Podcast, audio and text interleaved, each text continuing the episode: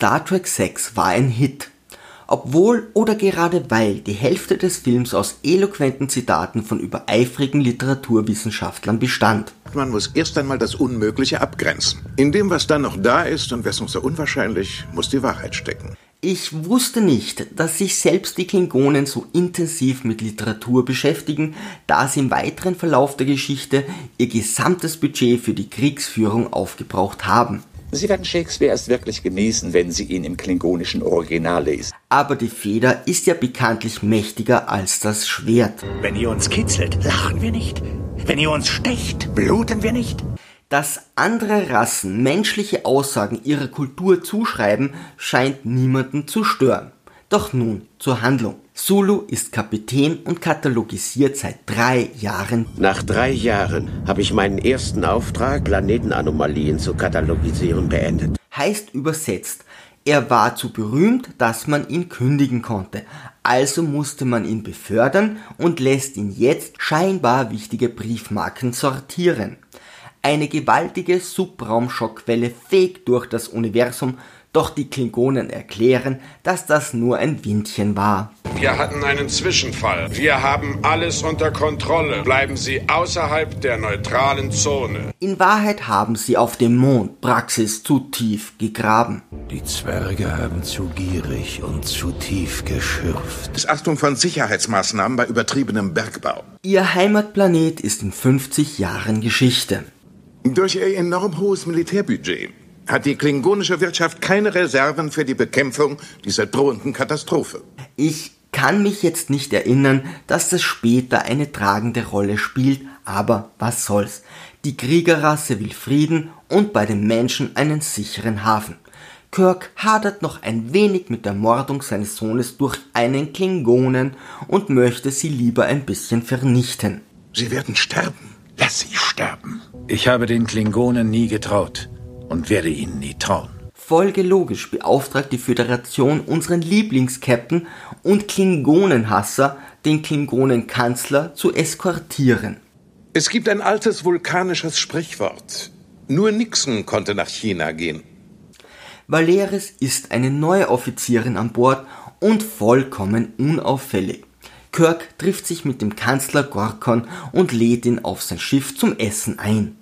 Die Stimmung am Tisch ist Bombe und schnell beginnt das Philosophieren.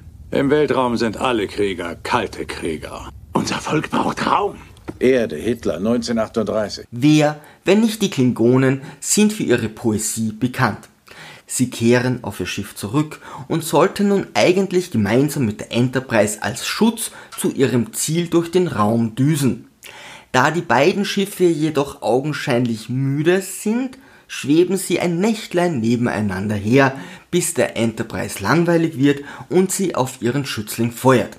Kann schon mal passieren. Attentäter beamen zu den Klingonen und töten den Kanzler. Dass Phaser Körperteile abtrennen können, war mir jetzt neu. Bei diesem Teil lerne ich ganz schön viel dazu. Signal, wir ergeben uns. Captain!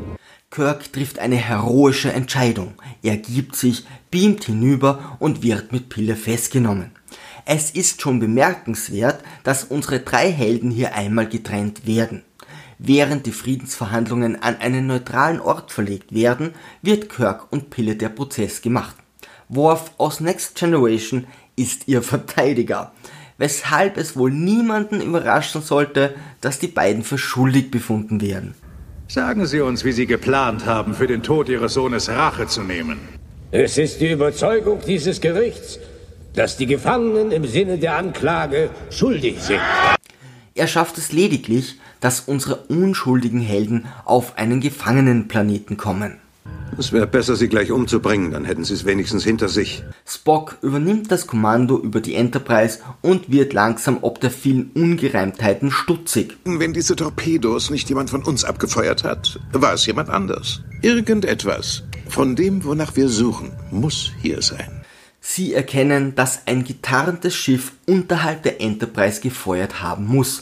Wieder ein Highlight, welchem in den nächsten Filmen und Serien keine Bedeutung mehr beigemessen wird. Kirk und Bille kommen im Straflager an und lernen schnell Freunde fürs Leben kennen. Bestrafung heißt Verbannung aus dem Gefängnis An die Oberfläche! Sie tollen ein wenig herum, doch schon bald haben sie keine Lust mehr, weshalb sie mit einer Verräterin fliehen. Nicht alle Lebewesen haben ihre Genitalien am selben Platz, Captain. Kirk kämpft noch ein bisschen gegen sich selbst. Mir gefällt deine Hülle. Bis sie Spock genau im falschen Moment wieder auf die Enterprise beamt.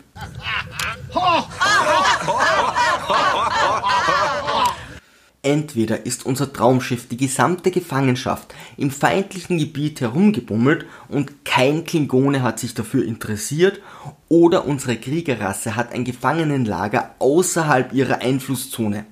Beides nicht gerade kompetenzverdächtig. Kirk hat die Ungereimtheiten satt. Feuert an Bord eines Raumschiffes niemand unbemerkt einen Phaser ab. Phaser auf Betäubung, kurze Entfernung. Und beschließt dem Attentäter eine Falle zu stellen. Zur Überraschung von allen enttarnt er die unscheinbare Offizierin Valeris. Wer hätte das gedacht? Die Gegner des Friedens wollten die Verhandlungen an einen neutralen Ort verlegen, um dort den Präsidenten der Föderation assassinieren zu können. Die Enterprise fliegt zur Konferenz. Kirk rettet heroisch den Präsidenten, seine Leute verhindern das Attentat und alles endet mit einem Slow Clap. Das ist gut. Noch einmal stürmt, noch einmal, liebe Freunde. Mord rufen und des Krieges Hund entfesseln. Sein oder nicht sein. Ich würde was bezahlen, wenn er die Klappe halten würde.